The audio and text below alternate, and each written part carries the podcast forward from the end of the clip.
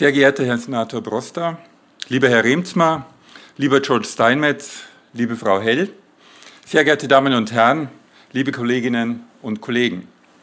Ich darf Sie ganz herzlich hier am Hamburger Institut für Sozialforschung begrüßen und willkommen heißen. Mein Name ist Wolfgang Knöbel, ich bin Direktor dieses Instituts und meine schöne Aufgabe ist es, Sie ganz kurz in den heutigen Abend einzuführen.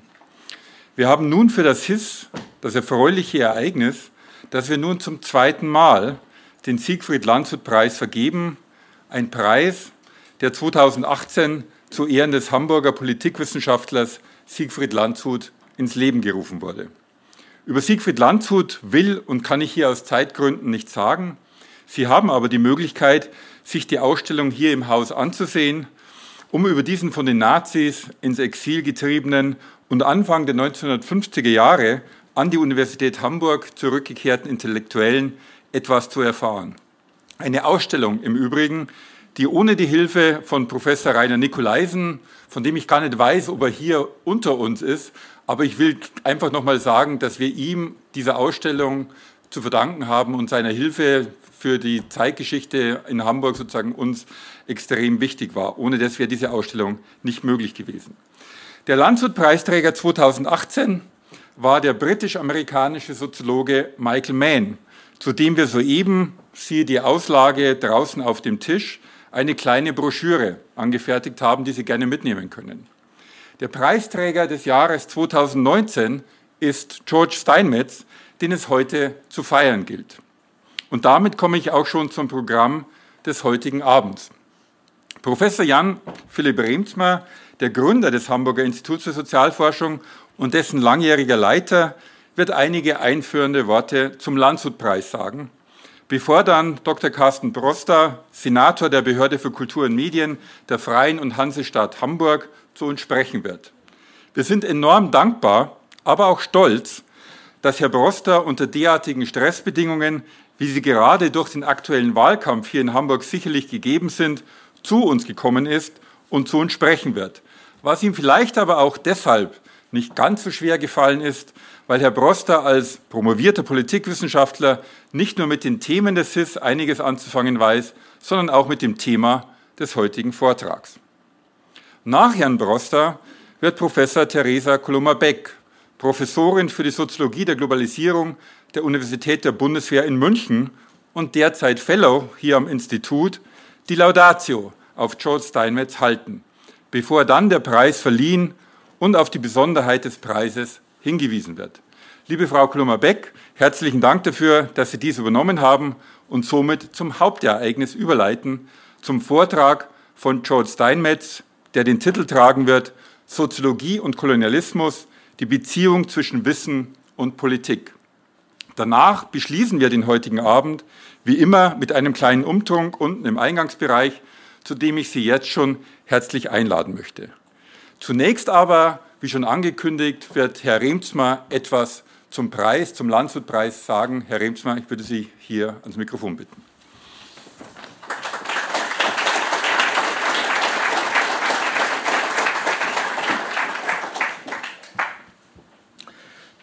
Sehr geehrter Herr Senator, sehr geehrter Herr Steinmetz, meine Damen und Herren, Dear George Steinmetz, congratulations for the Landshut Award. This is the second time the Hamburg Institute for Social Research awards this prize.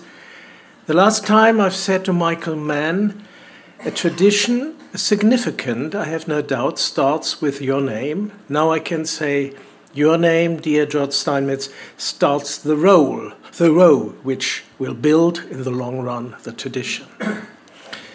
Ich darf noch einmal auf das was ich beim letzten Mal gesagt habe, zurück, zurückkommen.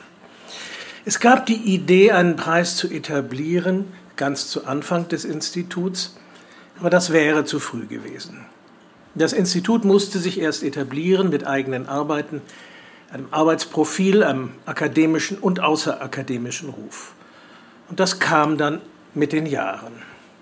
Nun, nach dem Wechsel der Leitung zu Wolfgang Knöbel vor nun auch ein paar Jahren, haben die Idee eines Preises und die Jahre zueinander gefunden.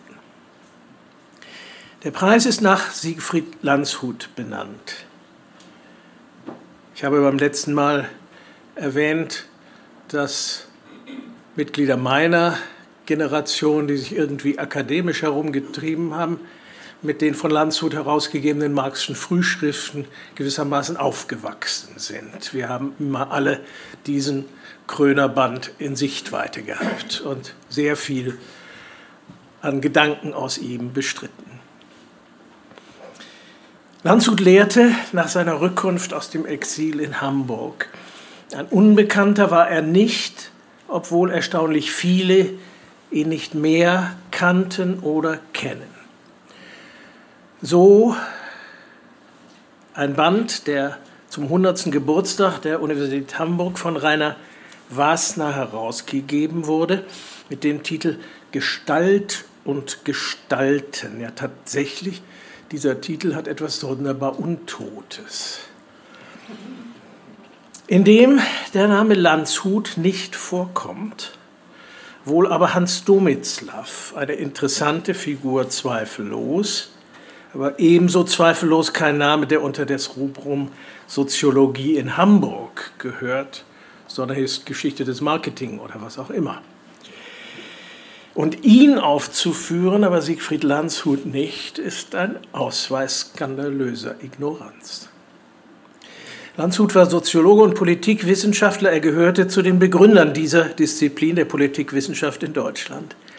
In seiner zurückgezogenen Habilitationsschrift betonte er die Wichtigkeit der Selbsthistorisierung der Soziologie.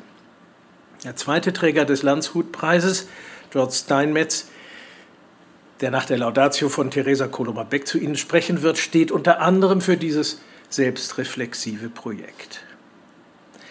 Wenn über den Zusammenhang von Sozialwissenschaften und Politik gesprochen wird, sind zwei Irrtümer populär, die beide mit der Überschätzung der Sozialwissenschaften zu tun haben, mit der Überschätzung in einer ganz bestimmten Hinsicht.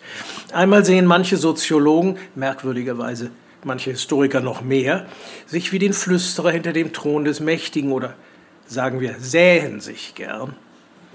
Irrtum, sowas gibt es nicht. Wir müssen uns gar keine Gedanken darüber machen, ob wir sagen sollen, leider oder Gott sei Dank gibt es das nicht. Und diejenigen, die denken, ein solches Bild sei etwas wie eine Erklärung von allerlei Scheußlichkeiten in der Geschichte, die irren sich auch. Auch ein anderer Blickwinkel sind die Sozialwissenschaften nicht per se die bloße Begleitmusik dessen, was sich in der Politik ohne sie abspielt, ob es durch ihre Begleitung nun gefälliger sich ausnimmt oder unerfreulicher. Wie überhaupt so selten in der Welt gibt es auch hier keine Formel und kein Bild, auf das alles passt. Immer wieder wirken an den großen Projekten der Politik auch Wissenschaftler aus allerlei Disziplinen mit, etwa Kartografen in der Kolonialpolitik, um eines der Themen von George Steinmetz anzusprechen. Aber der Kolonialismus war kein Projekt der Kartografen und die Kriegs- und Genozidpolitik Deutschlands war nicht ursächlich mit den Fantasien der Bevölkerungspolitiker verbunden, sondern diese spielten darin eine Rolle. Man muss sich das genau ansehen und George Steinmetz hat das getan und wird Ihnen nachher anhand von drei Beispielen erzählen, wie komplex ein solcher Zusammenhang sein kann und wie ein Blick auf die Geschichte der Soziologie ausfällt, wenn man ihn tut. Etwa, wie gerade die Opposition gegen ein politisches Ansinnen und ein daraus resultierender eigener Befund ein soziologisches Unternehmen in Gang setzt. Sie werden heute einige Stichworte dazu hören, die George Steinmetz am Donnerstag dann weiter ausführen wird und einen großen Bogen in die Geschichte der Soziologie, über die Geschichte der Soziologie schlagen. Hören Sie zu, lassen Sie sich belehren und ich wünsche uns einen schönen Abend weiterhin.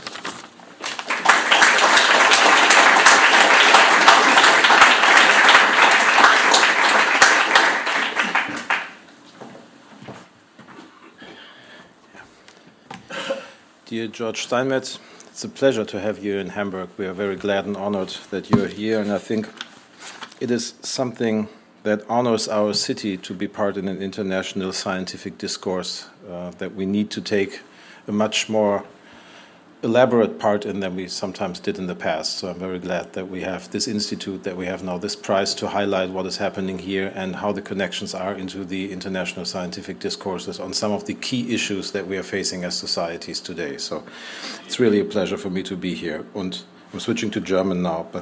Aber Sie haben gerade eben schon erlebt, warum das gar keine Besonderheit ist, dass ich heute hier bin und warum ich auch unglaublich gerne hier bin, weil das ein Thema ist, das einen Politiker ehrlicherweise nicht kalt lassen sollte, wenn wir über die Frage des Zusammenhangs von Wissen und politischen Entscheidungen oder dem Entstehen von politischen Narrativen vor dem Hintergrund bestimmter Annahmen über Gesellschaftlichkeit, die in Wissenschaft entstehen und die in einen Dialog mit politischen oder sozialen oder kulturellen Annahmen treten, was daraus entstehen kann.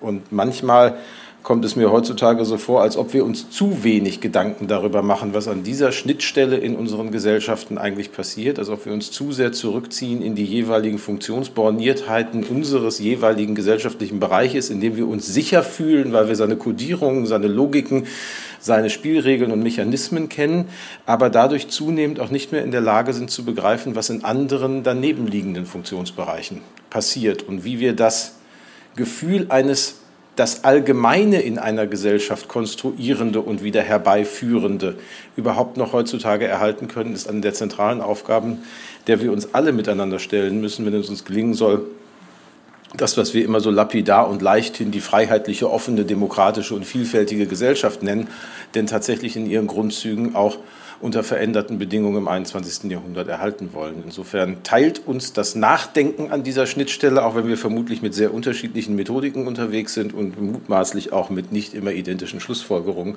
Aber genau das ist ja die Herausforderung und die Grundvoraussetzung dafür, einen Dialog zu beginnen. Insofern freut es mich sehr, heute hier sein zu können. Und ich habe tatsächlich relativ zügig Ja gesagt, als diese Anfrage bei mir kam fachfremd mich hier zu äußern, weil das ja eigentlich Aufgabe der Wissenschaftsbehörde wäre, wenn ich jetzt mal in die genauen Verteilungen des Senats gehe, dass ein Kultursenator so eine Rede hält, ist schon in sich was, was man begründen muss, was ich hiermit hoffentlich gerade eben getan habe. Aber ich will das noch ein bisschen ausführen, weil ich tatsächlich glaube, dass wir in Zeiten leben, in denen die Frage des Bezugs zwischen Wissenschaft und Öffentlichkeit oder der öffentlichen Wahrnehmung wissenschaftlich produzierten Wissens, muss genau zu sagen, prekärer wieder geworden ist, als es noch vor wenigen Jahren der Fall war.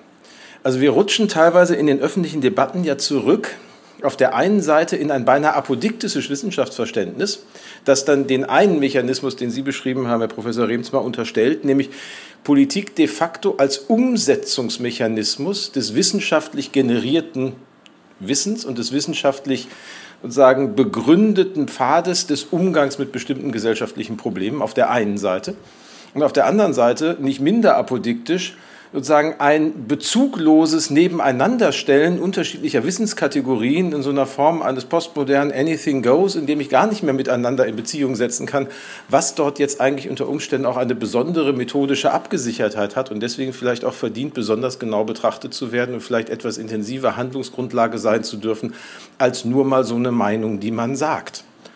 Und ich glaube, beide diese Wege werden uns nicht weiterführen sondern die Frage ist, wie kommen wir wieder in einen produktiven Umgang in der gesellschaftlichen Öffentlichkeit? Wie können wir es als eine der ja sich immer noch der Vernunft der Aufklärung verpflichtete Gesellschaft wieder schaffen, derartig waghalsig extravagante Positionen uns nicht zu eigen zu machen, weil wir natürlich aller theoretisch und methodisch abgesicherten Erkenntnis, zu der wissenschaftlich das Arbeiten fähig ist, bedürfen und gleichzeitig des lebendigen Bewusstseins der unterschiedlichen Logiken von Wissenschaft und Politik bedürfen, die ja die Wissenschaft vor ihrer Politisierung und die Politik vor ihrer Reduktion auf Machttechnik jeweils schützen soll. Im offenen Dialog und im Austausch zwischen diesen gesellschaftlich zentralen Bereichen liegt meines Erachtens nach die Möglichkeit einer klügeren und einer informierteren Gestaltung unserer Gesellschaft. Und an dieser Stelle sozusagen hat dann auch damals mein, als ich mal eine Zeit lang wissenschaftlich gearbeitet habe, mein wissenschaftlicher Ansatz angedacht. Am Ende habe ich ja kommunikationswissenschaftlich oder journalistisch äh, sozusagen meine Promotion geschrieben, weil mich immer umgetrieben hat, wie funktioniert eigentlich gesellschaftliche Verständigung und wie funktionieren gesellschaftliche Kommunikationsprozesse, die es uns ermöglichen, epistemische Fortschritte auch als soziale Einheit hinzubekommen. Und da habe ich mich sozusagen seinerzeit daran versucht, den alten Habermas in eine Journalismustheorie zu übersetzen Das ist ein Buch, das von alleine steht. Ob man damit was anfangen kann, versucht das Fach immer noch herauszufinden. Aber insofern hatte ich auch sagen, den Bezug zu Landshut, weil die Marxischen Frühschriften mit Blick auf die Frage, wie funktioniert eigentlich gesellschaftliche Kommunikation, ja durchaus ein Fundus sind, der ihm im späteren Theoretisieren über Gesellschaft abhanden gekommen ist, was dann noch auch an Offenheit und an Nachdenken über Meinungsfreiheit und anderem dabei war. Angesichts der aktuellen Herausforderungen in unseren ja, gleichermaßen komplexen und komplizierten Gesellschaften brauchen wir jedenfalls heute den Austausch mit Sozial- und ja auch mit Geisteswissenschaften mehr denn je. Auch wenn Wissenschaft allzu oft auf eine zweckrational und instrumentalistisch verkürzte technische Vernunft fokussiert wird, sind es meines Erachtens nach auch gerade die in einem weiteren Sinne kommunikativen Vernunftaspekte unserer Gesellschaftlichkeit, mithin die sozialen Verständigungsprozesse über das, was wahr ist und das, was richtig ist und was wir normativ unterstellen, die uns gemeinsam umtreiben müssen. Und dass wir allerorten jeden Tag immer wieder aufs Neue feststellen, dass uns das immer seltener gelingt, als es uns eigentlich lieb ist, sollte ein virulentes Krisensignal für uns sein, das den Kern unseres Zusammenlebens unmittelbar betrifft und an dem wir arbeiten müssen. Insofern bin ich sehr gespannt, lieber Herr Steinmetz, auf Ihre Ausführungen. Zum einen, weil Ihr Generalthema Bezug von Wissen und Politik von so ungemeiner tiefgreifender Relevanz ist und zum anderen auch Ihr konkreter Untersuchungsgegenstand für Hamburg und für die geschichtliche Dimension Hamburgs von so großer Bedeutung ist. Und auch in Hamburg seit einigen Jahren sehr weit oben auf, und dann passt es doch wieder, dass der Kultursenator da ist, der kulturpolitischen Agenda dieser Stadt steht. Denn die deutsche Kolonialgeschichte ist ohne Hamburg nicht denkbar.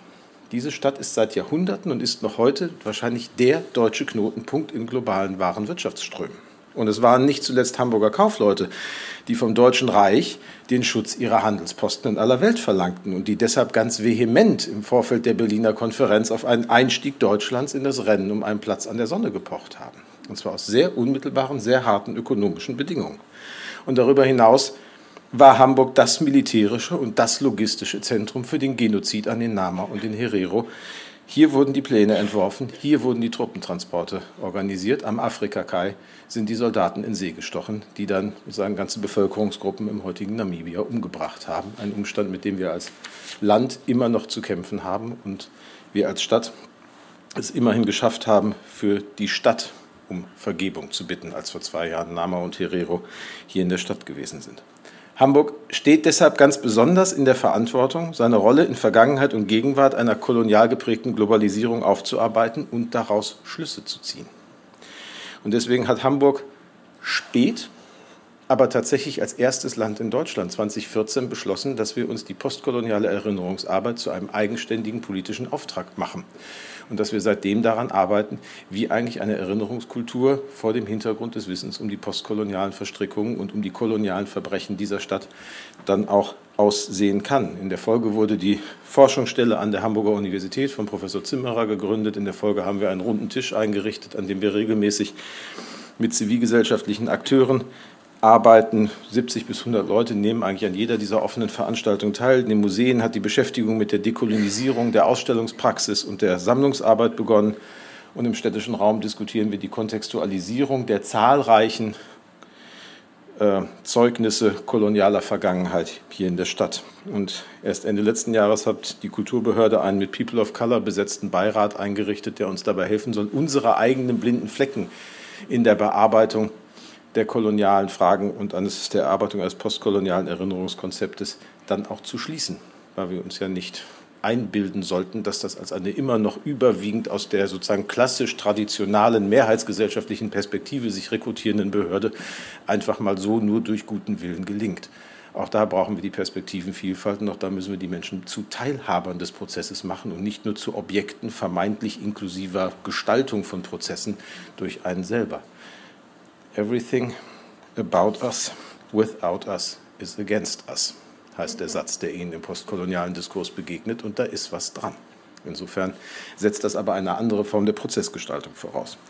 Und in der deutschlandweiten Debatte ist das Thema mittlerweile intensiv auf der Agenda und Hamburg war auch da einer der, der Länder, die insbesondere darauf gedrungen haben, dass wir bereits vor zehn Monaten Eckpunkte zwischen Bund, Ländern und Kommunen vereinbaren konnten zu der Frage, wie gehen wir eigentlich mit kolonial belastetem Sammlungsgut in unsere kulturgutbewahrenden Einrichtungen um. Ein großes europäisches Thema, das andere mit markigen Erklärungen Macron mit seiner Rede in Ouagadougou vorne an auf die Tagesordnung gesetzt haben.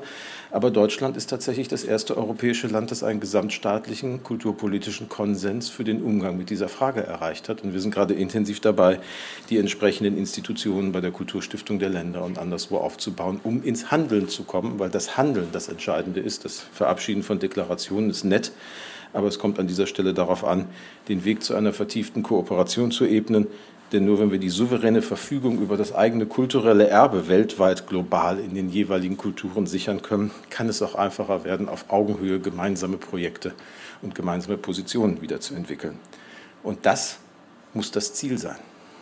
Das Ziel kann ja nicht sein, und manchmal kommt mir der Diskurs über den Kolonialismus so vor oder die Aufarbeitung des Kolonialismus, als ob unsere Aufgabe wäre, jetzt kulturelles Erbe wieder in die einzelnen kulturellen Traditionen einzusortieren und letztlich so eine, so eine ehemalige Vorstellung, die uns Herder mal mit seinem Kugelmodell der Nation, was man ja auch als Kugelmodell der Kultur hinterlassen hat, quasi ex post nochmal neu zu konstruieren, nach dem Muster, wenn jeder erstmal wieder über sein kulturelles Erbe verfügt, dann ist jeder wieder bei sich.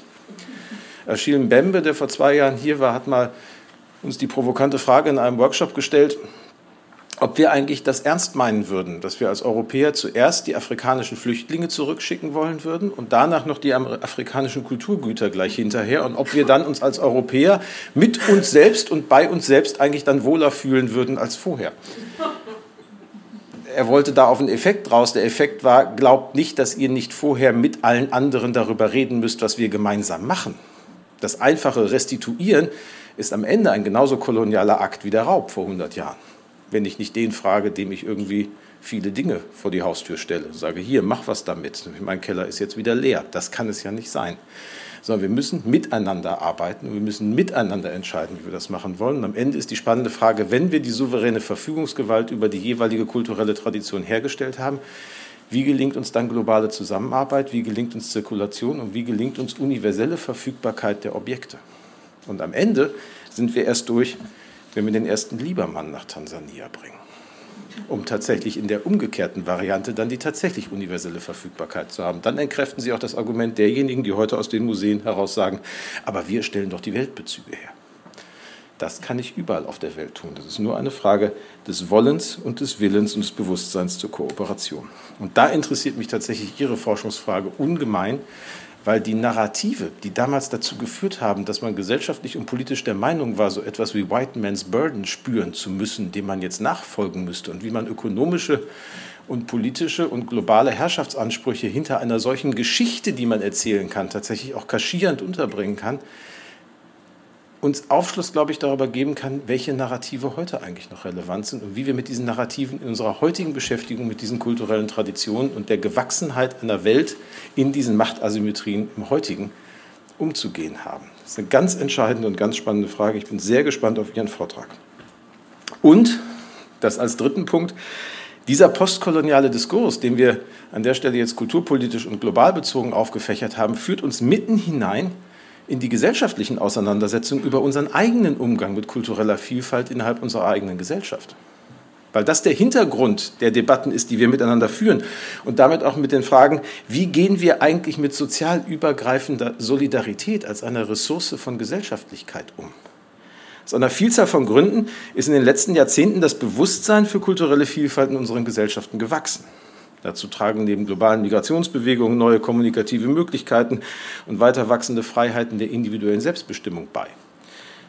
Aber zugleich geraten formale Exklusionsmechanismen zu Recht unter Druck und werden aufgegeben. Und so steigt die Vielfalt derjenigen, die an demokratischen Meinungs- und Willensbildungsprozessen innerhalb unserer Gesellschaft teilnehmen können. Ausdrücklich positive, gesellschaftlich befreiende Entwicklungen, die aber natürlich organisatorische teilhabebezogene Probleme mit uns mit sich bringen, mit denen wir als Gesellschaft momentan arbeiten müssen. Und wir befördern diese Entwicklung ja auch selber. Hamburg beispielsweise hat alle Menschen, die in der Stadt leben, die die formale Qualifikation haben, Staatsbürger zu werden, angeschrieben Und wir tun das immer wieder aufs Neue. Jeder Mensch, der hier lebt, die deutsche Staatsbürgerschaft nicht hat, sie aber von Recht erwerben kann, bekommt einen Brief des ersten Bürgermeisters mit der Bitte, die deutsche Staatsangehörigkeit anzunehmen, weil man nur dann vollberechtigte Teilhabe an der Gesellschaftlichkeit und am Bestimmen über die gesellschaftlichen Belange in dieser Stadt haben kann. Das ist sozusagen die Einladung dazu, Vielfalt auch ernsthaft in den Entscheidungsprozessen zu leben.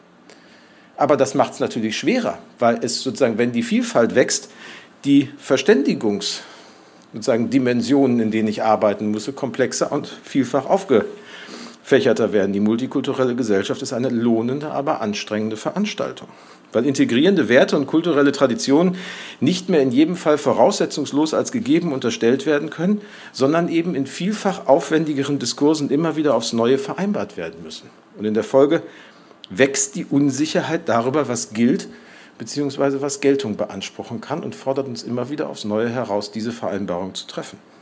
In unseren modernen, offenen Gesellschaften realisiert sich das Versprechen der Moderne, das nur gelten kann, was Akzeptanz aller Betroffenen findet. Das wissen wir abstrakt seit mehreren Jahrhunderten. Aber wir hatten noch ganz viele Traditionsbestände, die es uns etwas leichter gemacht haben im Landen bei dieser Erkenntnis, dass wir mittlerweile vermutlich alle Traditionen verflüssigt haben und deswegen uns jetzt immer wieder in die Anstrengung begeben müssen, uns zu vereinbaren und das immer wieder neu zu tun und die spektakuläre Unterstellung leisten zu müssen, dass der andere Recht haben könnte in einem Gespräch, das man miteinander führt.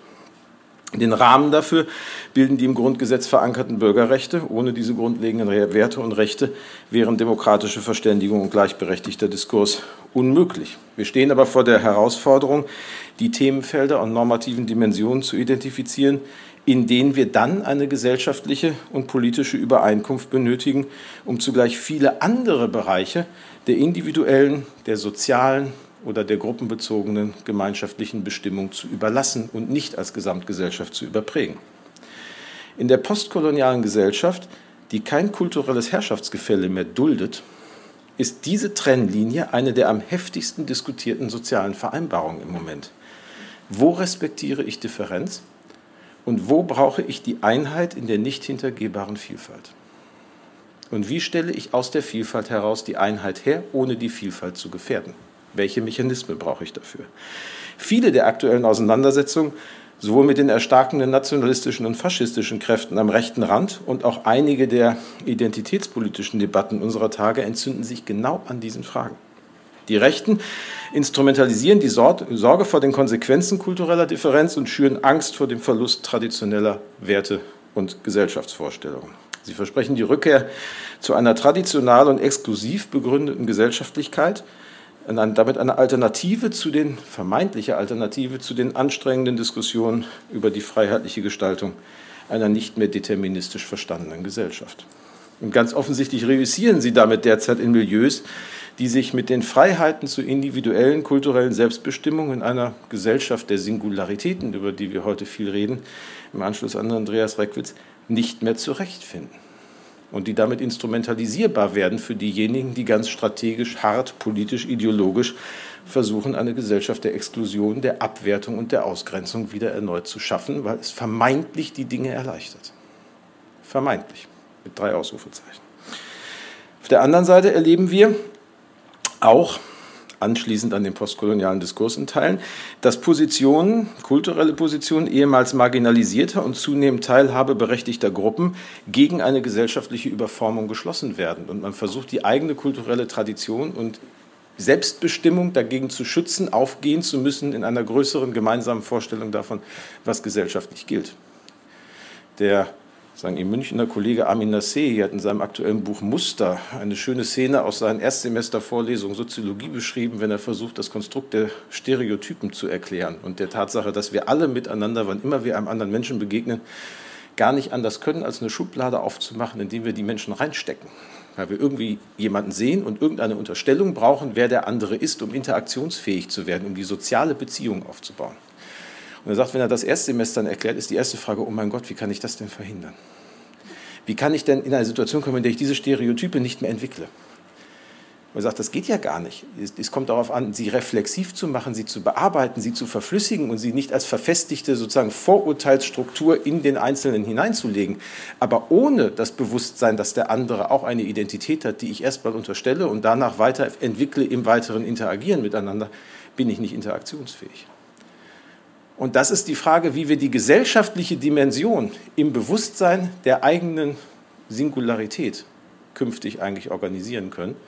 Und das vor dem Hintergrund der berechtigten Annahme, dass die kulturelle Selbstbestimmung eine der zentralen Ressourcen unserer Gesellschaften ist und bleiben wird und auch bleiben muss. Es geht insofern darum, dass wir es schaffen, die Selbstbestimmung der eigenen kulturellen Position gegen die Überprägung und Fremdbestimmung durch die Mehrheitsgesellschaft zu schützen und diese zentrale Grundbedingung einer kulturell vielfältigen Gesellschaft erhalten, dass nämlich jede einzelne Gruppe ihr jeweils eigenes Narrativ auch selber in der Hand behalten und erzählen kann. Zugleich aber ist es vermutlich die entscheidende Aufgabe unserer Zeit, aus dieser offensichtlichen und bereichernden Vielfalt heraus Gemeinsamkeit in den gesellschaftlich übergreifenden Fragen zu entwickeln. Die Sensibilität für kulturelle Diversität bedarf eines ebenfalls geschärften Bewusstseins für die sozialen Dimensionen unseres Zusammenlebens. Und spätestens an diesem Punkt brauchen wir, finde ich, die Begleitung der Sozialwissenschaften. Und zwar nicht nur empirisch-analytisch, sondern auch normativ-praktisch. Nicht in dem Bewusstsein, ich flüstere dir ins Ohr und dann tust du das, was ich dir hineinflüstere, aber als Gesprächspartner, als Berater, als Streitpartner, in dem ich mich auch wunderbar darüber auseinandersetzen kann, was wir eigentlich tun wollen, aber im Gespräch miteinander. Ich wünsche mir eine Sozialwissenschaft, die uns nicht nur ein Bild unserer Probleme spiegelt, sondern die sich zugleich auch als Demokratiewissenschaft in der Tradition der Aufklärung der Aufgabe stellt, uns das friedliche Miteinander in kultureller Vielfalt mindestens zu erleichtern.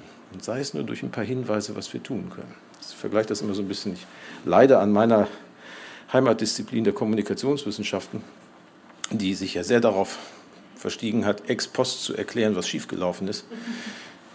Das wäre in der Ingenieurswissenschaft so, als ob wir im Bereich Flugzeugbau bei den Maschinenbauern nur Leute hätten, die uns erklären könnten, warum der A380 nicht fliegt oder abgestürzt ist, aber keiner sich in den waghalsigen Prozess hineinbegibt, zu beraten, wie er denn in der Luft bleiben kann. Und ich finde, auch das ist eine Aufgabe der Sozialwissenschaft, dabei helfen, dass diese demokratische Gesellschaft in der Luft bleibt, dass sie fliegt und dass sie gelingt. Und ich freue mich sehr, an einem Institut zu sein, das sich unter anderem, zumindest habe ich es immer so verstanden, aus der Außenwahrnehmung, muss ich gestehen, genau dieser Frage gestellt hat und sich in dieses Wagnis hineinbegeben hat, indem man sich viel angreifbarer macht, als wenn man nur eine kluge empirisch-analytische Studie oder Messung publiziert, weil man im Gespräch kritisierbar wird. Aber genau darum geht es, das müssen wir schaffen. Das wäre ein Narrativ, das lohnt, wissenschaftlich angeleitet und sozial sensibel erzählt zu werden. Schönen Dank.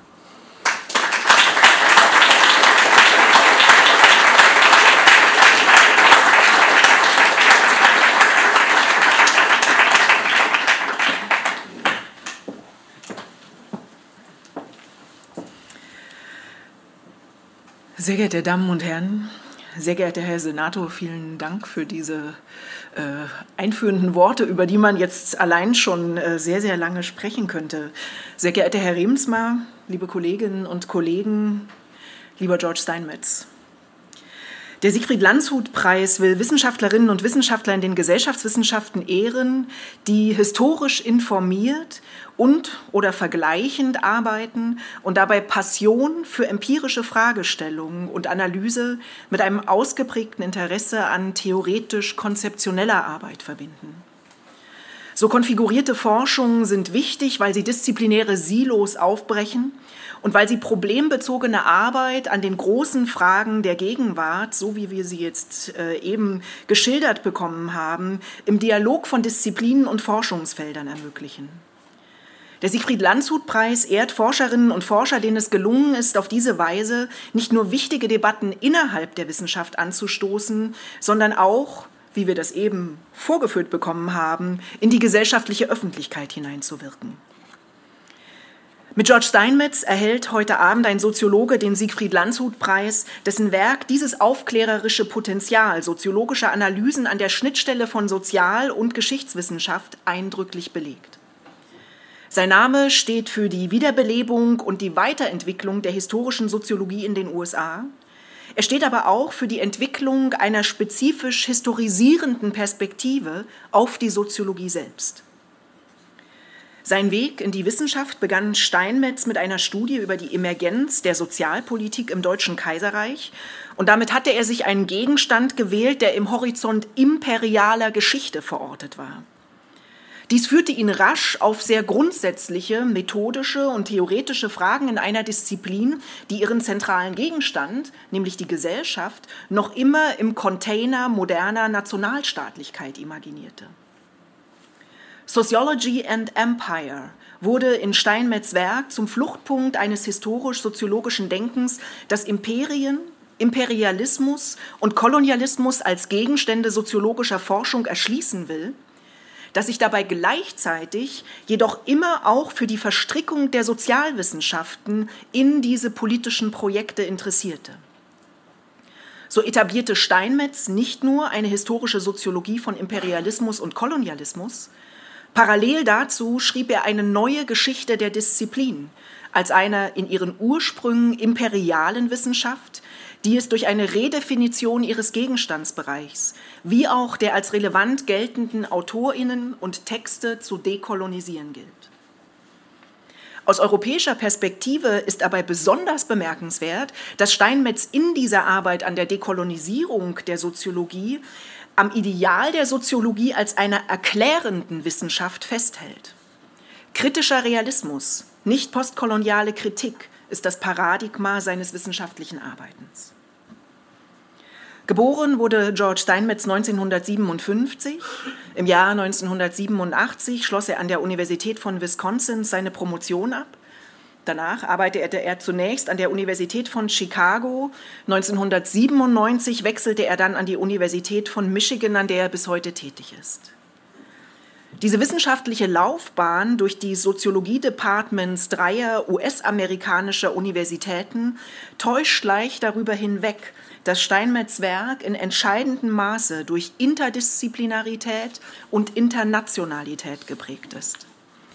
Seinen ersten Studienabschluss erlangte er nicht in Soziologie, sondern in Germanistik.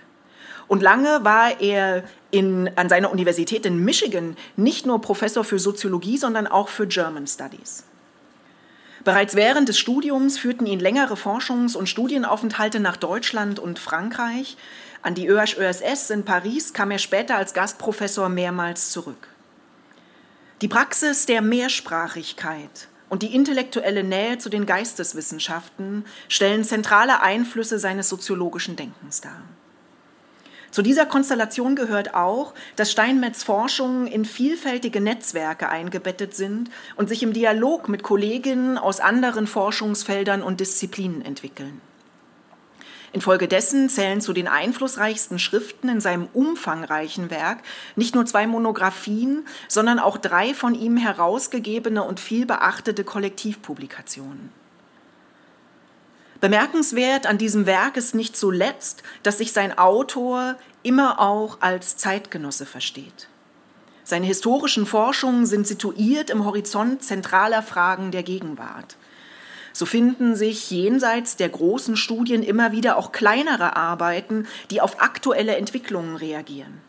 Darunter etwa ein 1994 veröffentlichter und auch heute noch überaus lesenswerter Aufsatz zu rechtsradikaler Gewalt im wiedervereinigten Deutschland. Oder eine Forschung zum städtischen Niedergang im Detroit, aus der auch ein Dokumentarfilm entstanden ist. Fragt man nun nach den zentralen Beiträgen dieses umfangreichen Werks zu den Gesellschaftswissenschaften im Allgemeinen und zur Soziologie im Besonderen, lassen sich drei thematische Felder identifizieren. Das ist erstens die historische Soziologie, zweitens die Kultursoziologie, verstanden als eine kulturwissenschaftlich informierte Soziologie, und drittens sozialwissenschaftliche Erkenntnistheorie im weitesten Sinne. Die in diesen Feldern verhandelten Fragen sind natürlich interdependent, doch hat der Preisträger sie in verschiedenen Arbeiten auch einzeln aus, aufgegriffen und ausführlich diskutiert. Die historische Soziologie steht dabei, wie bereits erwähnt, am Anfang von Steinmetz wissenschaftlicher Laufbahn. In seiner Promotion rekonstruierte er die Emergenz des Sozialstaates und der Sozialpolitik im Deutschen Reich zwischen 1971 und 1914 bzw. 1918. Vor dem Hintergrund des radikalen Rückbaus von Sozialstaatlichkeit in den USA interessierte ihn, wie sich unterschiedliche Modelle von Sozialstaatlichkeit erklären lassen. Das Deutsche Reich war hier ein interessanter Fall. Und zwar nicht nur, weil es bei der Etablierung dieses Politikfeldes, Sozialpolitik, global historisch eine Pionierrolle einnahm, sondern auch, weil die Heterogenität sozialpolitischer Praxis innerhalb des Reiches vergleichende Fragen aufwarf. Dabei geriet insbesondere das Zusammenspiel von staatlichen, wirtschaftlichen und anderen, heute würden wir sagen zivilgesellschaftlichen äh, Akteuren in den Blick. Bereits in dieser ersten großen Studie fand sich Steinmetz mit den Beschränkungen und blinden Flecken der Disziplin konfrontiert. So etwa mit der problematischen Stellung des Staates in der soziologischen Theorie oder mit der Frage nach der Rolle von Begriffen und Theorien in der historisch-soziologischen Forschung, die sich ja gerade für Gegenstände im Wandel interessiert und sich deshalb für eine Verengung der analytischen Perspektive durch theoretische Festlegungen schützen muss. Auf beide Probleme wird Steinmetz in späteren Arbeiten zurückkommen. Auch in seiner zweiten großen historisch-soziologischen Studie, die 2003 erschien, geht es um eine imperiale Konstellation. Diesmal jedoch nimmt Steinmetz das Verhältnis von Metropole und Kolonisierten äh, und Kolonien in den Blick. Das ist das Buch The Devil's Handwriting über den deutschen Kolonialismus an drei verschiedenen Orten in der Welt. Ausgangspunkt ist hier die Beobachtung, dass die Erscheinungsformen kolonialer Herrschaft nicht nur zwischen Imperien variieren, sondern dass es auch innerhalb ein und desselben Imperiums, in diesem Fall des Deutschen, erhebliche Varianz gibt. Ausgehend von dieser Beobachtung untersucht die Studie dann, wie die Emergenz spezifischer Formen kolonialer Herrschaft zu erklären ist und interessiert sich dabei besonders für das Zusammenspiel von Wissen und Imagination einerseits und sozialen und politischen Praktiken andererseits. Steinmetz Interesse an Fragen der Kultur und des Cultural Turns in der Soziologie ergab sich unmittelbar aus diesen Forschungen zur kolonialen Geschichte. Denn in der Beschäftigung mit dieser Epoche der Weltgeschichte wurde ein Begriff problematisch, der in weiten Teilen der modernen Sozialwissenschaften bis heute mit großer Selbstverständlichkeit gebraucht wird, der Begriff des Staates. In einem 1999 herausgegebenen Band arbeitete Steinmetz gemeinsam mit anderen Soziologinnen sowie mit Politikwissenschaftlern, Historikern und Anthropologen an der Konturierung einer kulturwissenschaftlich sensibilisierten Soziolo ein kulturwissenschaftlich sensibilisierten soziologischen Forschungsprogramms zum Thema Staatlichkeit und Staatsbildungsprozesse. Während er mit seinen Forschungen zur Geschichte des Kolonialismus in Deutschland vor allem unter HistorikerInnen bekannt wurde, sorgten seine Studien zum Staat auch für Aufmerksamkeit in der deutschsprachigen Politikwissenschaft. Die dritte wichtige Achse in Steinmetz Werk beschäftigt sich mit den epistemologischen und sozialen Bedingungen soziologischer Wissensproduktion. Dabei geht es zum einen um die Bestimmung der eigenen erkenntnistheoretischen Position, die Steinmetz in Anlehnung an den britischen Philosophen Roy Bhaskar als kritischen Realismus beschreibt. Damit ist ein erkenntnistheoretischer Middle Ground zwischen positivistischen Ansätzen einerseits, die der Historizität und Kontingenz sozialer Phänomene unmöglich gerecht werden können, und jenen postmodernen und äh, postpositivistischen Zugängen andererseits gemeint, die sich in der Beschreibung von Kontingenzen zu verlieren drohen. Kritischer Realismus ist für Steinmetz das erkenntnistheoretische Paradigma einer Soziologie, die analytische Distanz zu ihren Gegenständen herstellt, die für deren historische und kulturelle Kontingenz sensibilisiert ist, die sich aber dennoch mit erklärenden Analysen in wissenschaftliche und gesellschaftliche Debatten einzubringen vermag. In diesem 2005 herausgegebenen und ebenfalls viel beachteten Band findet sich eine breite und wiederum interdisziplinäre Diskussion dieser Problematik.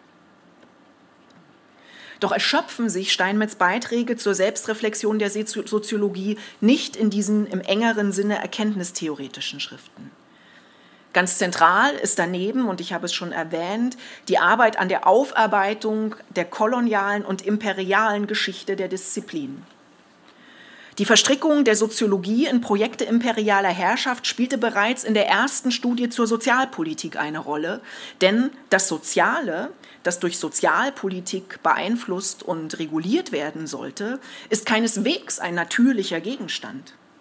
Es ist eine im späten 19. Jahrhundert in Reaktion auf spezifische Herrschaftsprobleme entstandene Kategorie, in deren Ausarbeitung sich die modernen Sozialwissenschaften überhaupt erst formierten. Seit einigen Jahren steht nun die Arbeit an der Rekonstruktion der kolonialen Geschichte der Disziplin im Zentrum, wie etwa dieser breit rezipierte und im Zusammen, in der Zusammenarbeit mit vielen bekannten Autorinnen entstandene Band eindrücklich belegt. In seinen jüngsten Arbeiten hat Steinmetz das Nachdenken über die Wechselwirkung zwischen Wissens- und Herrschaftsordnung noch ein Stück weitergetrieben. Und er hat es auf die Form der Darstellung wissenschaftlicher Erkenntnis ausgedehnt. In der Auseinandersetzung mit dem Werk Orlando Pattersons wirft er die Frage auf, welche Texte eigentlich als soziologisch gelten und welche Konsequenzen sich aus diesen Konventionen ergeben. Patterson wurde 1940 in Jamaika geboren, war dort Teil der Unabhängigkeitsbewegung und beschäftigte sich intensiv mit der Geschichte der Sklaverei. Heute ist er Professor für Soziologie an der Harvard University. Zu seinen wichtigsten Werken zählen jedoch nicht nur soziologische Monographien, sondern auch Romane. Steinmetz Arbeiten über den afrokaribischen Soziologen, Literaten und Aktivisten Patterson machen deutlich, dass soziologisches Schreiben kein abstraktes Format, sondern eine historisch situierte soziale Praxis ist, in die Annahmen darüber eingelassen sind, was thematisiert werden kann und wer überhaupt zu sprechen imstande ist. Steinmetz plädiert dafür, in bestimmten empirischen Kontexten literarischen und essayistischen Formen der Wissensproduktion stärkere Beachtung zu schenken, um die Machtasymmetrien, die diesen Annahmen zugrunde liegen, zu unterlaufen. Neben seiner umfangreichen Forschungstätigkeit war George Steinmetz auch als akademischer Lehrer enorm produktiv. Über die Jahre hat er um die 30 erfolgreiche Dissertationen betreut – Einige der von ihm betreuten Doktorandinnen und Doktoranden sind heute selbst erfolgreiche professionelle Soziologen. So etwa Julian Go, derzeit Professor an der Boston University, ab Sommer dann an der University of Chicago, dessen 2016 erschienenes Buch Postcolonial Thought and Social Theory ihm sogar eine Einladung als Keynote Speaker auf dem letzten Kongress der Deutschen Gesellschaft für Soziologie in Göttingen einbrachte. Der Landshut-Preis will die Ehrung herausragender Wissenschaftler und Wissenschaftlerinnen mit der Förderung junger Kolleginnen und Kollegen verbinden. Teil des Preises sind deshalb auch Forschungsstipendien für zwei aktuelle Doktoranden von George Steinmetz, die im Frühjahr für einen mehrwöchigen Aufenthalt hierher ans HIS kommen werden.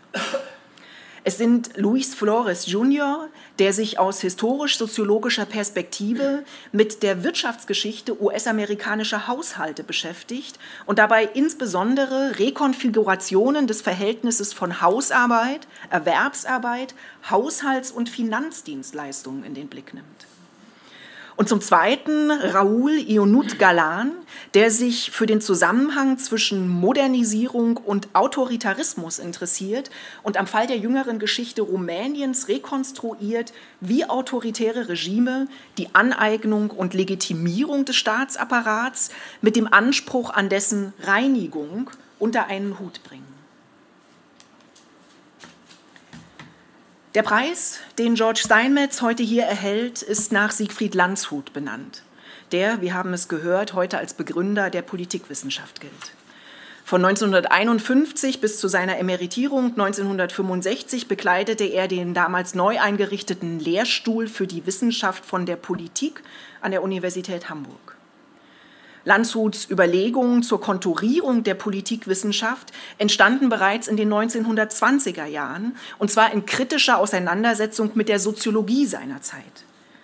Landshut machte darauf aufmerksam, dass die eigene historische Situiertheit einen blinden Fleck der Disziplin darstellte. Und er vertrat das Ideal einer an den Problemen und Fragestellungen der Gegenwart orientierten Sozialwissenschaft, die ihre eigene Verstrickung in die politischen und gesellschaftlichen Verhältnisse aufklärerisch zu wenden weiß. Obwohl Landshut in der Ausdifferenzierung der Sozialwissenschaften und der Etablierung der Politikwissenschaft im deutschsprachigen Raum eine Schlüsselrolle spielte, blieb seine Position, wir haben es gehört, zeitlebens prekär. Landshut war Jude. Sein erstes Habilitationsverfahren, und auch daran wurde bereits erinnert, 1928 an der Universität Hamburg scheiterte am Widerstand vor allem eines Kollegen, der sich später in den aktiven Dienst des Nationalsozialismus stellte. Das zweite Verfahren wurde 1933 mit Verweis auf die gegenwärtigen politischen Verhältnisse eingestellt. Es folgten Jahre des Exils mit seiner Frau und den drei Kindern im Nahen Osten, zum Teil unter Bedingungen extremer Entbehrung. Als er 1950 nach Hamburg zurückkam, traf er an der Universität auf ehemalige Kollegen, die 20 Jahre zuvor seiner Vertreibung schweigend zugeschaut hatten. Wer als Remigrant nicht erneut ausgegrenzt werden wollte, schreibt der Landshut-Biograf Rainer Nikolaisen, schwieg besser. Von erzwungener Vertreibung, schwierigem Exil, ermordeten Familienangehörigen und Fremdheitsgefühlen in der westdeutschen Nachkriegsgesellschaft. Stets blieb die Integration des Remigranten Landshut eine gefährdete. Zitat Ende. Mit George Steinmetz erhält heute ein Soziologe den nach Siegfried Landshut benannten Preis, in dessen Werk zentrale Aspekte des Landshutschen Schaffens widerhallen. Gleichzeitig geht der Preis an einen Wissenschaftler, der wie wenige andere in der Disziplin in seinen Forschungen daran gearbeitet hat, intellektuelle Figuren wie Siegfried Landshut dem Vergessen zu entreißen. In diesem Sinne herzlichen Glückwunsch.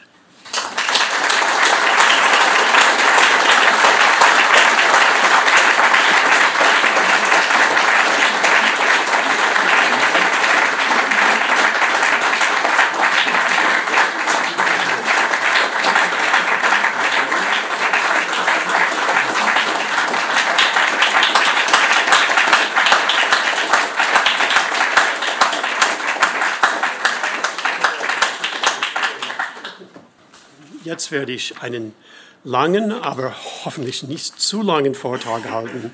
Laufen Sie bitte nicht weg. Ähm, ich arbeite, wie Sie gehört haben, zurzeit an einem Projekt zur Geschichte der europäischen Soziologie. Es geht darum, wie diese Disziplin im Zeitraum zwischen ungefähr 1930 und 1965 in koloniale und kontinentale Imperien eingebunden war und dadurch geprägt wurde. Der Titel des ersten Bandes dieses ist A Colonial Situation, The Origins of Sociology in the French Overseas Empire. Im, im nächsten Band werde ich britische Soziologen in den Blick nehmen, die in überseeischen Besitzungen arbeiteten.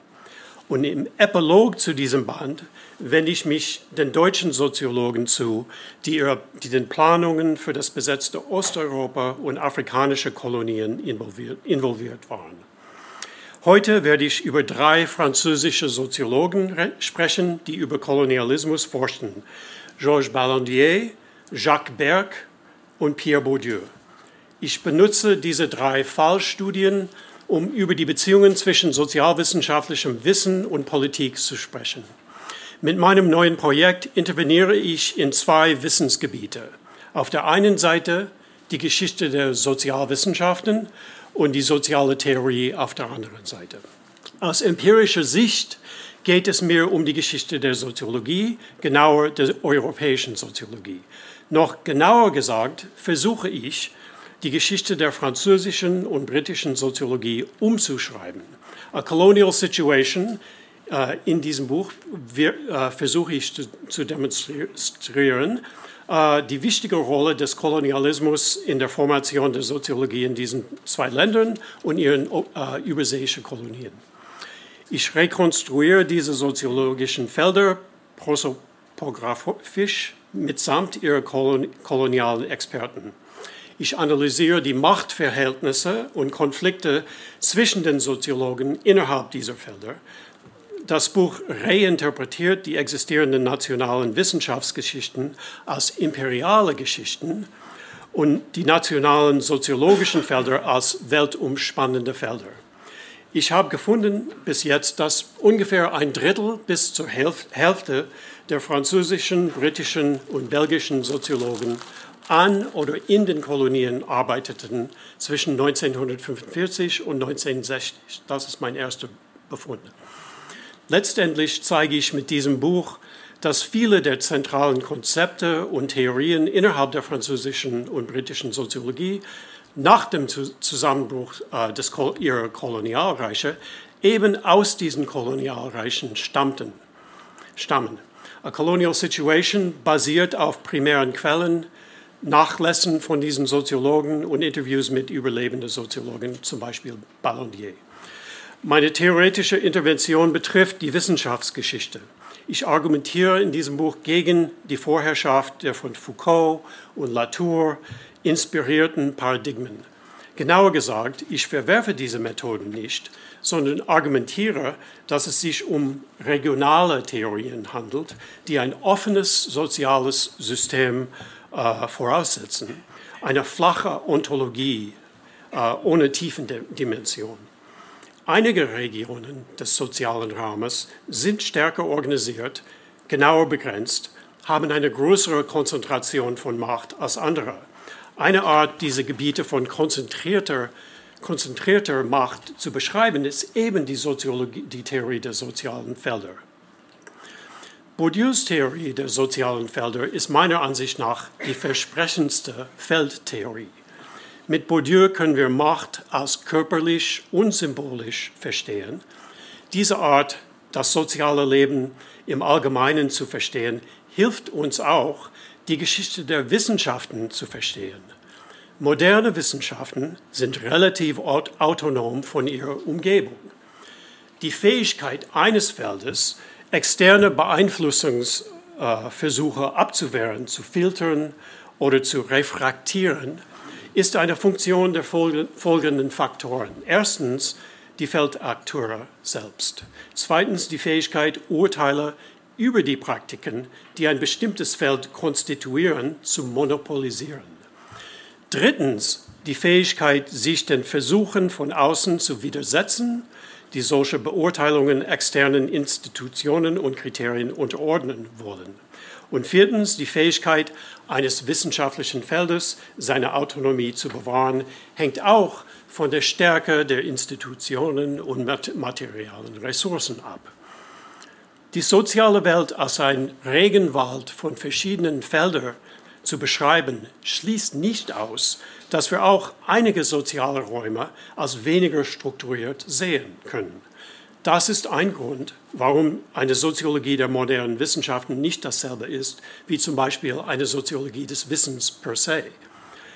Wissen im Allgemeinen mag frei und unbehindert durch Kanäle fließen, die nicht durch die Art von sozialen Feldern einbegrenzt oder eingedämmt werden, die ich eben beschrieben habe. Die rhizomatische Bildwelt der Actor Network Theory mag diese freien Ströme zutreffend analysieren. Wie ich schon mehrmals erwähnt habe, konzentriere ich mich in meinem eigenen Projekt auf die Soziologie, die in den europäischen Kolonien produziert wurde.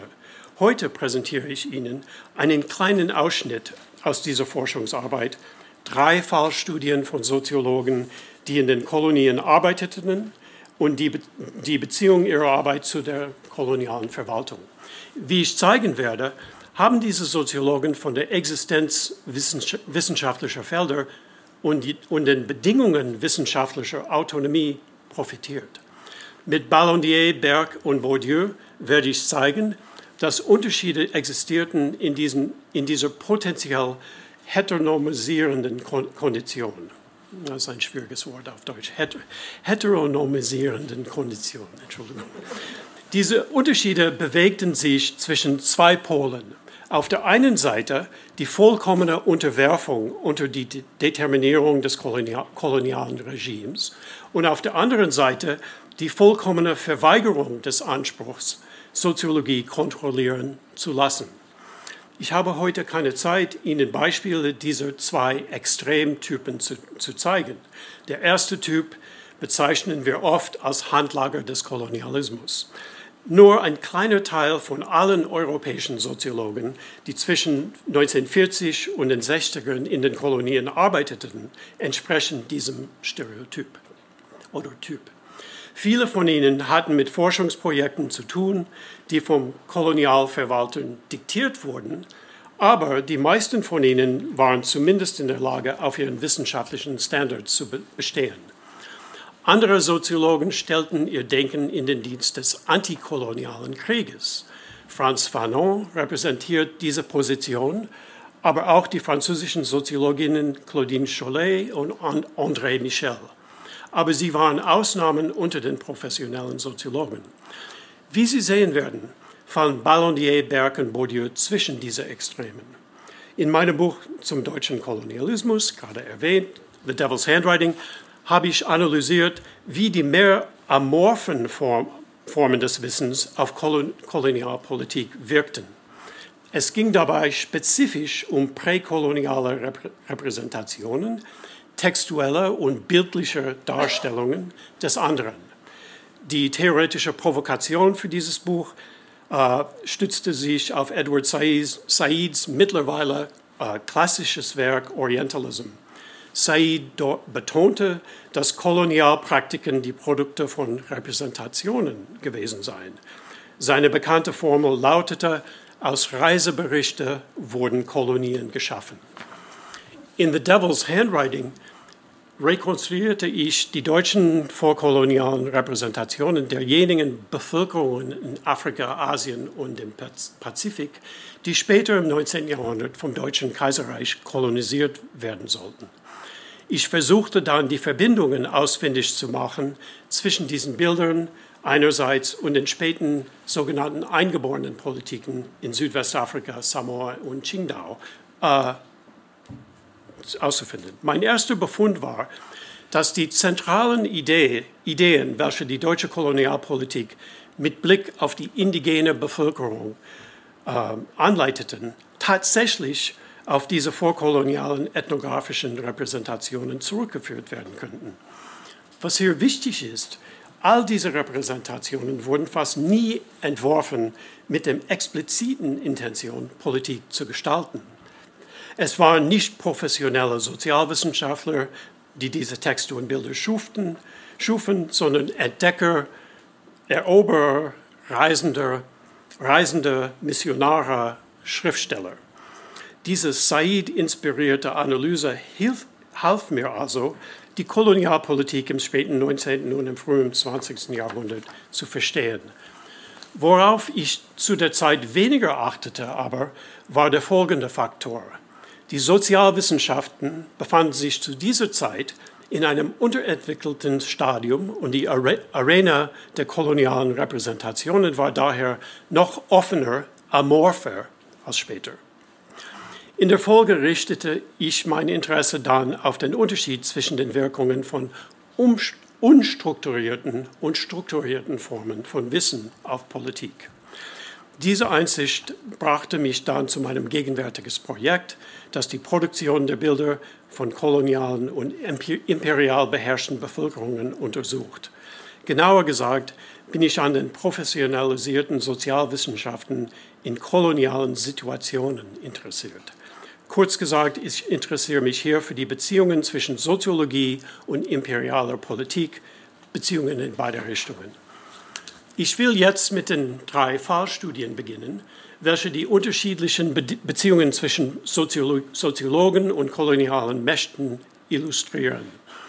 Es geht hier um die Spannung zwischen Autonomie und Heteronomie. Es geht darum, dass diese Begriffe nur innerhalb von strukturierten, organisierten Formen des Wissens oder anderer Praxisformen relevant sind. Ich werde zeigen, dass Ballondier, Berken und Bourdieu ansteigende Grade der Autonomie repräsentieren. Bei Ballondier, Berken und Bourdieu handelt es sich um drei noch heute bekannte Soziologen. Ballondier war der führende Afrikanist in der französischen Soziologie in den 50er und 60er Jahren.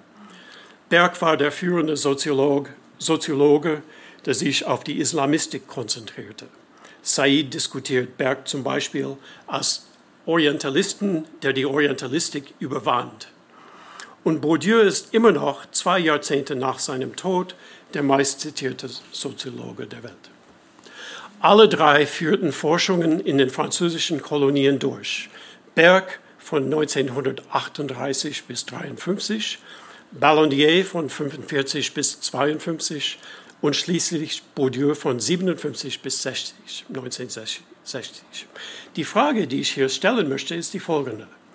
Wie gingen diese Soziologen in ihrer Arbeit mit dem Druck um, die vom kolonialen Staat ausging? Georges Ballondier also. Ich werde mit ihm anfangen.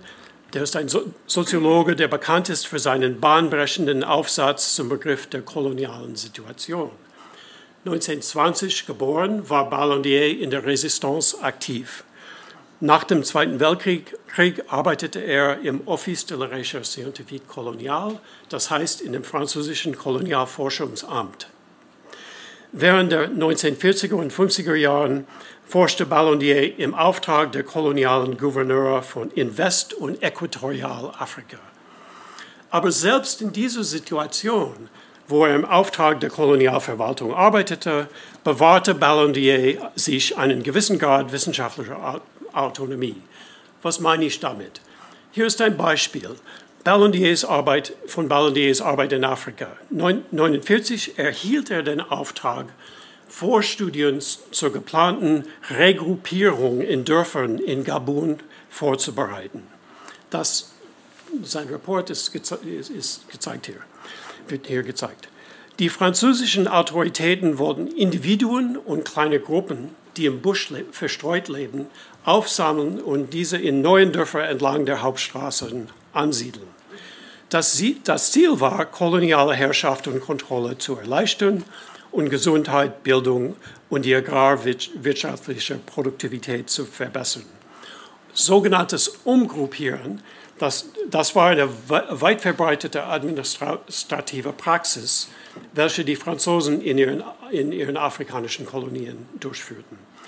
Ballondiers erste Studie aus dem Jahr 1949 basierte auf Beobachtungen und Vorschlägen, die von französischen Kommandostäben und von afrikanischen tribalen Chiefs stammten.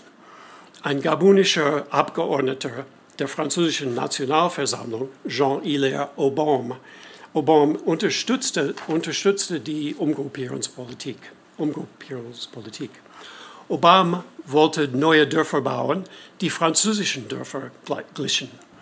Er wollte die Einheit der atomisierten Bevölkerung in Gabun auf der tribalen Ebene wiederherstellen. Zu diesem Zeitpunkt sympathisierte Ballondier mit dem Regruppierungsplan äh, Plan, Plänen der Regierung.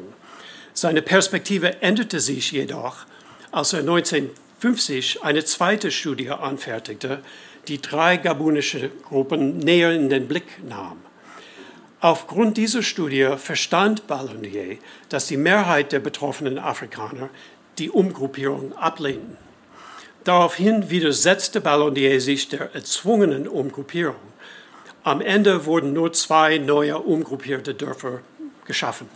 Was lernen wir hier über die Beziehung zwischen Ballondier und dem kolonialen Staat und allgemeiner über die Beziehung zwischen der Nachfrage nach sozialwissenschaftlichem Wissen, seiner Produktion und seiner Implementation.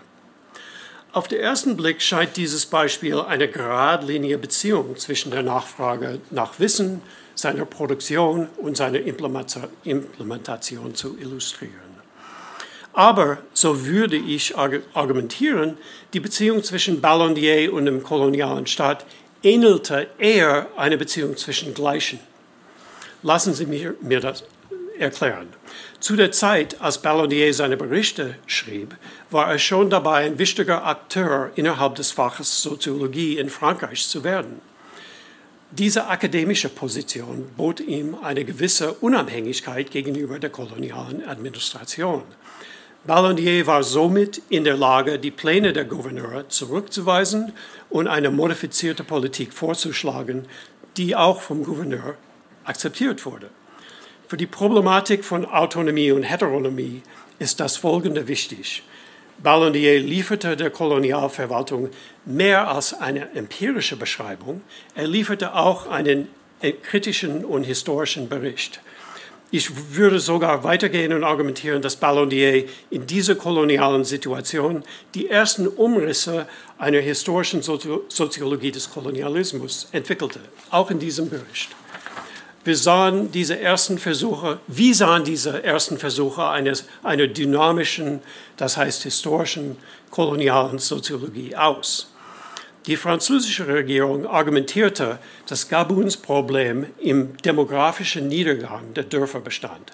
Im Gegensatz dazu argumentierte Ballondier, dass das Land einer vollständigen Auflösung seiner sozialen Struktur entgegenging. Diese Auflösung sei einer Reihe von kolonialen Phänomenen geschuldet, dem Sklavenhandel, der Arbeitsrekrutierung durch französische Unternehmen, der daraus resultierenden Unterminierung der einheimischen Ökonomie, der Anziehungskraft der neuen kolonialen Städte und der Desorganisation der Familie. Wie ich oben argumentierte, braucht man Bourdieus Theorie, um diese spezifische Konstellation von Heteronomie und Autonomie zu verstehen. Aus dieser Perspektive lassen sich Ballondiers Texte als das Produkt der Beziehung zwischen Akteuren lesen, die in zwei unterschiedlichen und quasi autonomen Feldern operierten, nämlich einem administrativen Feld und einem wissenschaftlichen Feld. Vor 1945 aber existierte Soziologie kaum noch als, Dis als Disziplin und somit nicht als autonomes Feld, das seinen Akteuren institutionelle Macht verlieh. Nach 1945 hatte Ballondier diese symbolische Macht und damit eine gewisse, einen gewissen Spielraum gegenüber der Verwaltung. Ein zweiter Aspekt erhöhte die Autonomie der Sozialwissenschaftler zu dieser Zeit. Ich spreche hier von der zunehmenden politischen Freiheiten in den französischen Kolonien. Meinungsfreiheit, Freiheit der politischen Parteien und Gewerkschaften, und wissenschaftliche Freiheit nahmen alle gleichzeitig zu, auch in den Kolonien. Als Ballondier in Afrika seine Karriere begann, arbeitete er mit einigen afrikanischen Führern von Parteien und Unabhängigkeitsbewegungen. Okay, I'll turn now to Jacques Berg.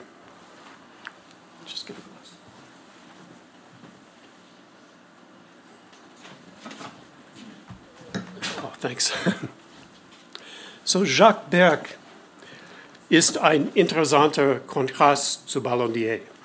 Ballondier unterhielt gute Beziehungen zu kolonialen Offiziellen und arbeitete 1958 sogar zeitweise im französischen Überseeministerium. Der Fall Berg war anders. Er brach voll, vollkommen mit der Kolonialverwaltung. Danke.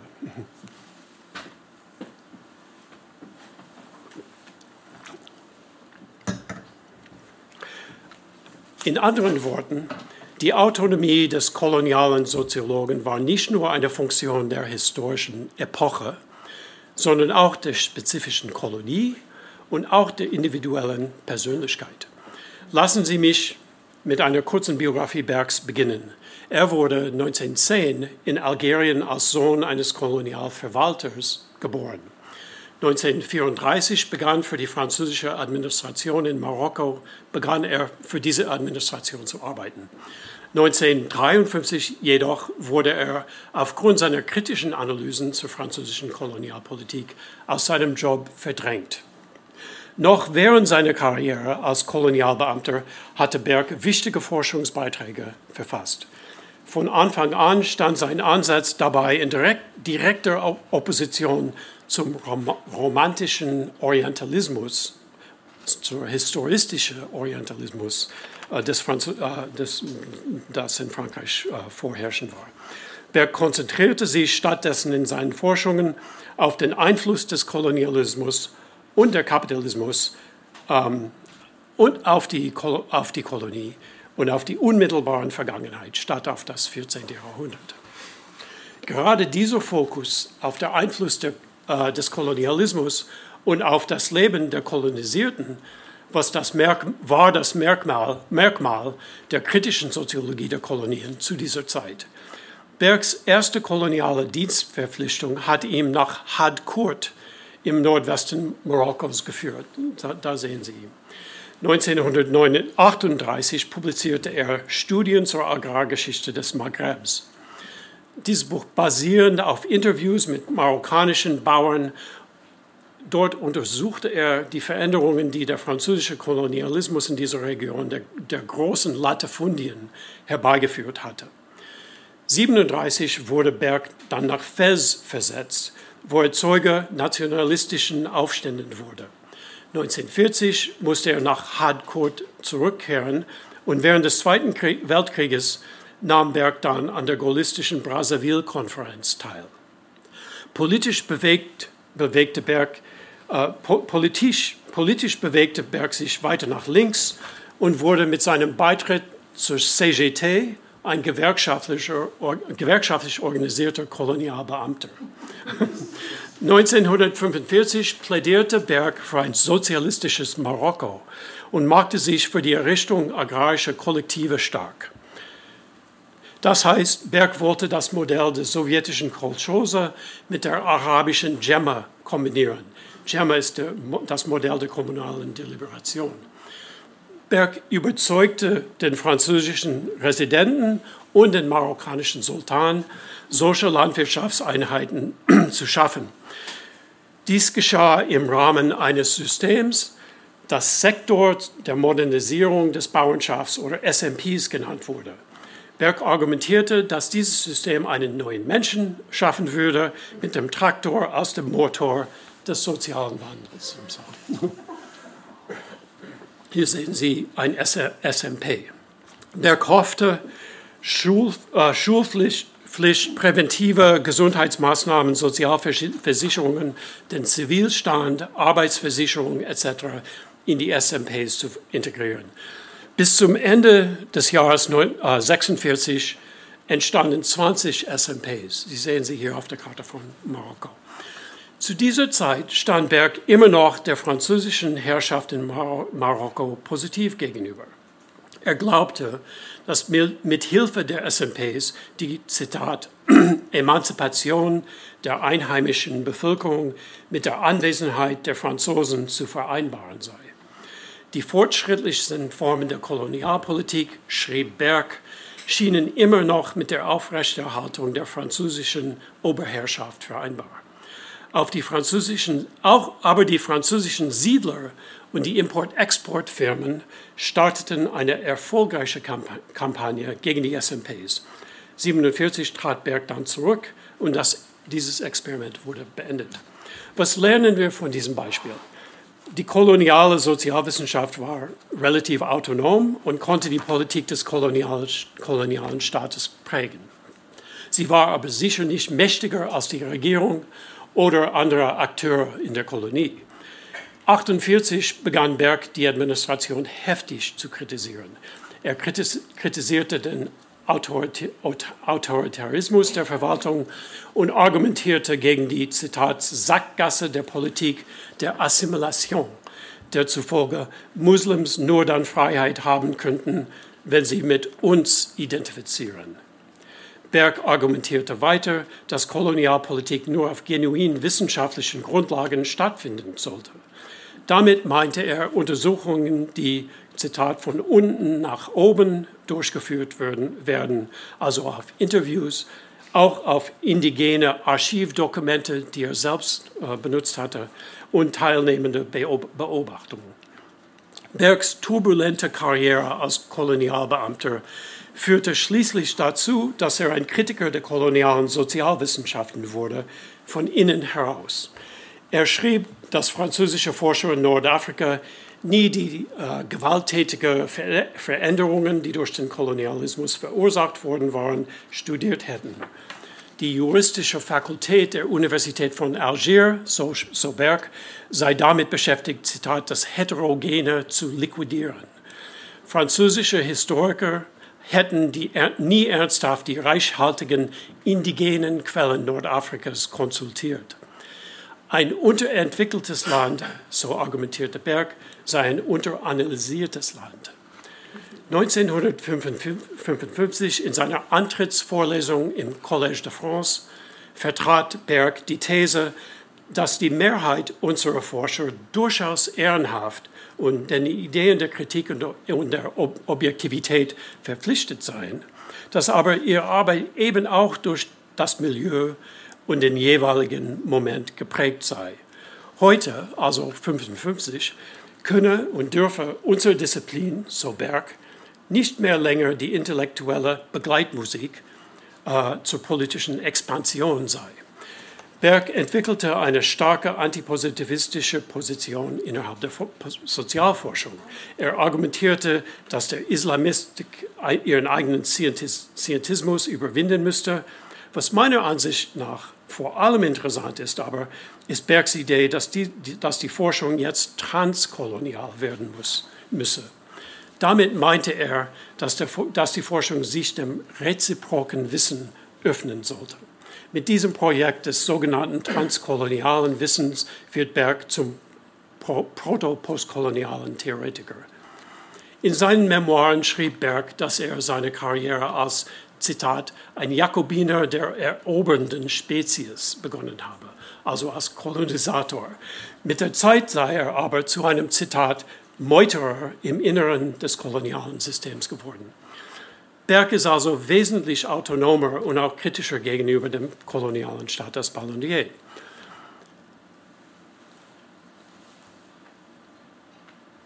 Uh, I think I'm missing one. Okay. Pierre Bourdieu. In dieser Diskussion über Heteronomie und Autonomie ist Bourdieu mein letztes und besonders wichtigstes Beispiel. Was Bourdieu für mich so interessant macht, ist das Folgende. Er schuf sich selbst die Bedingungen für seine eigene wissenschaftliche Autonomie. Und er schuf das im spätkolonialen Algerien. Meiner Ansicht nach antwortete Bourdieu auf den extremen Druck auf die Sozialforscher in Algerien damit, seine Theorie der wissenschaftlichen Autonomie eben zu entwickeln. In der Tat entstanden alle zentralen Elemente von Bourdieus theoretischem Rahmen in einer rudimentären Form bereits in seiner algerischen Phase. Das trifft auch auf die Konzepte wie Habitus und Feld. Bourdieus intellektuelle Biografie repräsentiert einen Extremfall der Beziehungen zwischen Wissen und kolonialer Macht. Im Jahr 1955 wurde Bourdieu eingezogen und nach Algerien geschickt, wo der Krieg seit einem Jahr im vollen Gange war. Bourdieu, der der beste Philosophie-Absolvent seines Jahrgangs war, wurde von der Armee beauftragt, der Weltöffentlichkeit zu beweisen, dass Algerien keine Kolonie sei und dass der Aufstand deshalb gerade kein Unabhängigkeitskampf sei, sondern ein Bürgerkrieg und dass deswegen die französische Intervention gerechtfertigt sei. Als Wehrpflichtiger konnte sich Bourdieu diesem Auftrag nicht entziehen. So begann Bourdieus Forschungsarbeit in Algerien und seine ganze Karriere als Sozialwissenschaftler. Als sein Militärdienst endete, blieb Bourdieu in Algerien. Er lehrte Philosophie an der Universität von Alger und publizierte 1958 seine Soziologie Algeriens. In diesem Buch wies Bourdieu lineare Modelle äh, ähm, der politischen Entwicklung zurück und betonte stattdessen den spezifischen Charakter der kolonialen Gesellschaft Ballandiers Begriff der kolonialen Situation zitierend, fragte Bourdieu danach, wie unterschiedliche Gruppen von Algerien auf die, Zitat, totale Erschütterung und erschütterte Totalität reagierten. Anstatt Algeriens unterschiedliche Kulturen so zu behandeln, als ob sie außerhalb der Zeit in einer Art anthropologischen Gegenwart existierten, beschrieb er sie als durch und durch historische. Die Kabelei zum Beispiel sei durch lange und wiederholte Episoden arabischer und europäischer Eroberungen geformt worden. Die Araber selbst hätten, Zitat, am direktesten und am stärksten durch den Schock der Kolonisierung gelitten. Die zweite Auflage des Buches schloss mit einer Analyse des Algerienkrieges als ein spezifisch kolonialer Krieg. Bourdieus wohl kritischstes Buch zum Kolonialismus äh, wurde dann Le Déracinement. das er mit seinem algerischen Studenten Abdelmalek Sayad verfasste. Amin Perez hat die Kollaboration im Detail verfolgt in seiner Arbeit. Le Déracinement analysiert, analysierte kritisch die gewaltsame Umsiedlung von über einem Viertel der muslimischen Bevölkerung Algeriens in sogenannte disziplinierte Dörfer, ähm, die nach dem Vorbild römischer Militärlager konstruiert waren, so Bourdieu, und Zitat schnell den Charakter von toten Städten annahmen. Die französische Armee verhinderte die Publikation des Buches bis 1964. Es bleibt nach wie vor die wichtigste äh, Publikation über die Umsiedlungslager überhaupt. Ich werde am Donnerstag mehr über Bourdieus theoretische Entwicklung äh, sprechen. Jetzt möchte ich nur jetzt möchte ich zur Frage von Heteronomie und Autonomie von Bourdieu zurückkommen. In meinem Buch argumentiere ich, dass Bourdieu bewusst jeden Versuch, Versuch seine Schriften zu kontrollieren, zurück, zurückwies, nachdem seine Arbeit während seiner Wehrdienst instrumentalisiert worden war. In Algerien veröffentlichte er nie einen Text, der auch nur den Anschein erweckte, dass er dem kolonialen Staat nützen könnte. Wie Ballondier in Berg war Bourdieu auch in der Lage, auf Ressourcen kolonialer Institutionen zurückzugreifen. Natürlich waren die Bedingungen in Algerien in der zweiten Hälfte der 50er Jahre andere als zur Zeit von Berg oder Ballondier. Die Debatte über die Entkolonisierung hatte schließlich schon begonnen in Frankreich, die öffentliche Meinung zu prägen. Der Soziologe und zukünftige Mentor von Pierre Bourdieu, Raymond Aron, war bereits 1957 mit seinem Buch Die algerische Tragödie zugunsten der algerischen Unabhängigkeit an die Öffentlichkeit getreten. Lassen Sie mich nun zu meinen allgemeinen Kommentaren über die Beziehungen zwischen Wissenschaft und Kolonialismus und über soziologisches Wissen und Politik insgesamt zurückkehren. Am Anfang meines Vortrages habe ich darüber gesprochen, dass ich in The Devil's Handwriting Saids Paradigma folgte und die Wirkung kolonialer Repräsentation auf Kolonialpolitik untersuchte. Ich fand, dass diese kolonialen Ideologien im Diskurs der Kolonialverwalter tatsächlich auftauchten und dass das Denken über die Verwaltung äh, der kolonialen, kolonisierten Bevölkerungen beeinflusste. In dem, in dem neuen Buch zeige ich, dass bestimmte Produzenten kolonialer Repräsentationen, nämlich Soziologen, ebenfalls auch Kolonialpolitik gestalteten. Aber hier hört die Ähnlichkeit auf zwischen meiner, Argument, meiner, meiner früheren Argumentation und dem jetzigen Projekt. Im 19. Jahrhundert wurden diese Repräsentationen nicht produziert, um Kolonialpolitik zu gestalten. Nach 38 ungefähr 1938 war dies der Fall. Dieser Unterschied verweist auf zwei verschiedene Arten, wie Wissen Politik mitgestaltet, intentional und nicht intentional oder unintendiert. Nach 1945 haben wir es mit Kolonialverwaltern zu tun, die Experten nach Rat fragen. Es ist nützlich zu unterscheiden zwischen der intentionalen Anwendung von sozialwissenschaftlichen Wissen in politischen Kontexten einerseits und dem unintendierten, unintendierten Einfluss der Sozialwissenschaften auf die Welt jenseits ihrer Grenzen andererseits. Ich würde den Gesamttrend so formulieren.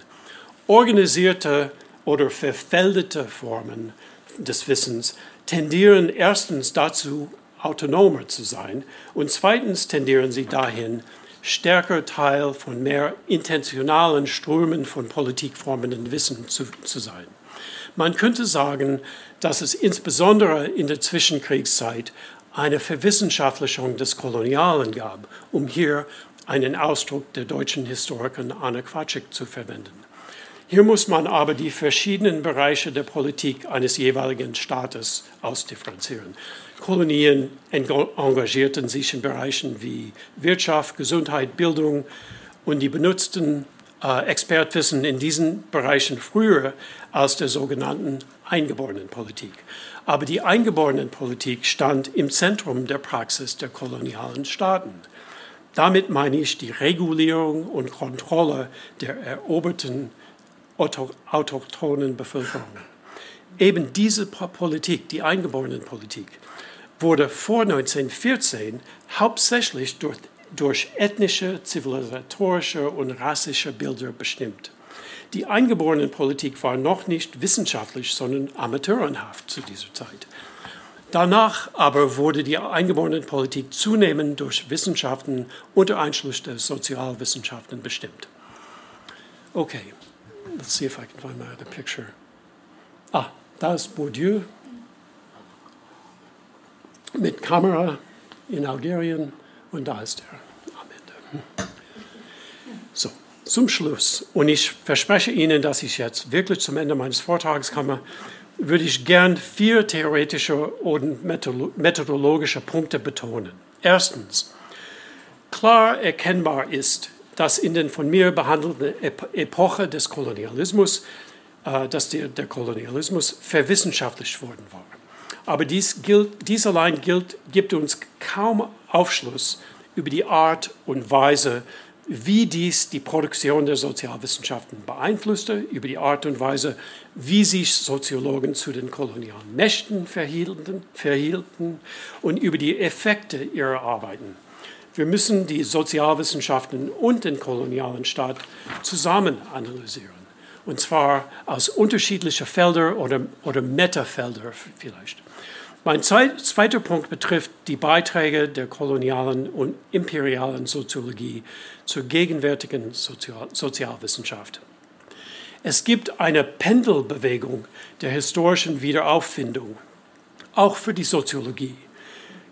Gegen diejenigen, die dafür plädieren, Tabula rasa zu machen und die Soziologie radikal zu dekolonisieren, würde ich behaupten, dass nicht die gesamte koloniale Soziologie oder nicht die gesamte Soziologie, die in den Kolonien geschaffen, geschafft wurde, dekolonisiert werden muss, siehe Jacques Berg zum Beispiel, zumindest nicht in dem Sinne des völligen Verwerfens.